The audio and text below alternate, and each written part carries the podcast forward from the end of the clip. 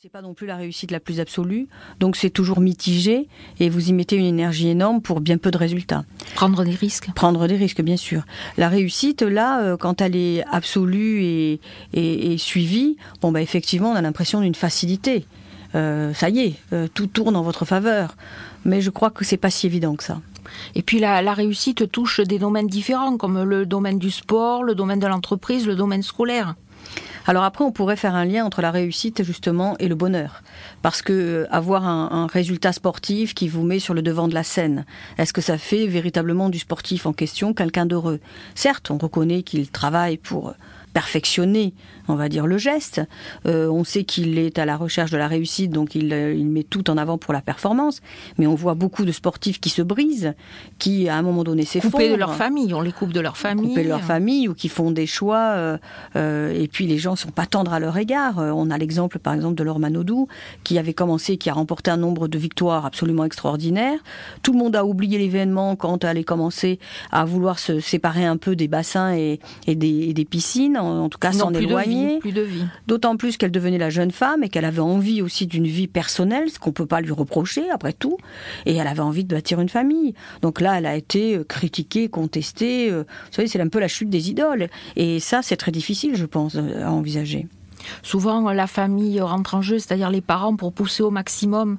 On le voit ça dans le sport, dans le milieu scolaire. Souvent, dans le sport, on voit les, les parents qui veulent se réaliser à travers les enfants. Oui, alors là aussi, c'est un peu le drame humain parce que l'enfant n'est pas un objet qui doit être le, la continuité de ce que vous êtes. C'est-à-dire, il ne doit pas être le prolongement de ce que vous avez entrepris et visiblement ce dans quoi vous avez échoué. Sinon, vous l'auriez fait vous-même. Donc là, il y a un paradoxe. Mais ce que je crois surtout, ce qui est peut-être compliqué dans l'idée de la réussite, c'est que on dit toujours aux enfants, faudra que tu travailles pour réussir à l'école, pour réussir ta vie professionnelle. Pour euh, réussir ce qu'on n'a pas voilà. réussi quelquefois. Oui, ou même si on l'a réussi nous, de notre côté, euh, il y a ce discours. Il euh, faudra que tu réussisses aussi dans ta vie privée. Et on se rend compte que la vie, elle est très compliquée. Et que les, le, même si on part tous avec l'enthousiasme, la volonté d'entreprendre, le, le désir de, la réussite n'est pas garantie. Il peut y avoir, il peut y avoir les échecs. Et les échecs contribuent à une forme de découragement. Maintenant, il faut aussi dire que nous sommes dans une problématique de la réussite à tout prix qui devient excessive parce que c'est l'éthique de la performance et on comment dire, on industrialise l'homme, il devient une plus-value, il devient une espèce de moyen pour la performance. Et on oublie l'homme au détriment du résultat, c'est abominable, mais il y a aussi euh, une façon de concevoir la réussite comme quelque chose qui relève du challenge absolu.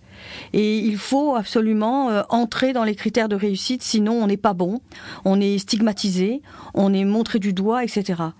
Et là, on a envie de dire euh, euh, la réussite, attention, danger. Mais on ne peut pas avoir que ce dialogue-là. Il faut aussi sortir d'un pessimisme ambiant. On voit bien avec la crise, le chômage, etc. Si on ne dit pas aux générations futures, et même si entre nous on ne se parle pas avec optimisme d'un lendemain qui peut effectivement chanter, et non pas être simplement le fruit d'un désenchantement, eh bien, euh, on passe à côté des choses. Donc il faut euh, quand même intégrer dans l'esprit la possibilité de la réussite, du succès, et puis bien entreprendre. Alors, ce qui est intéressant, c'est que les milieux s'interpénètrent. Par exemple, le milieu de l'entreprise et le milieu sportif, puisque par exemple la société Pernod avait euh, embauché euh, deux, euh, deux sportifs de haut niveau pour coacher les, les, dans l'entreprise les, les employés.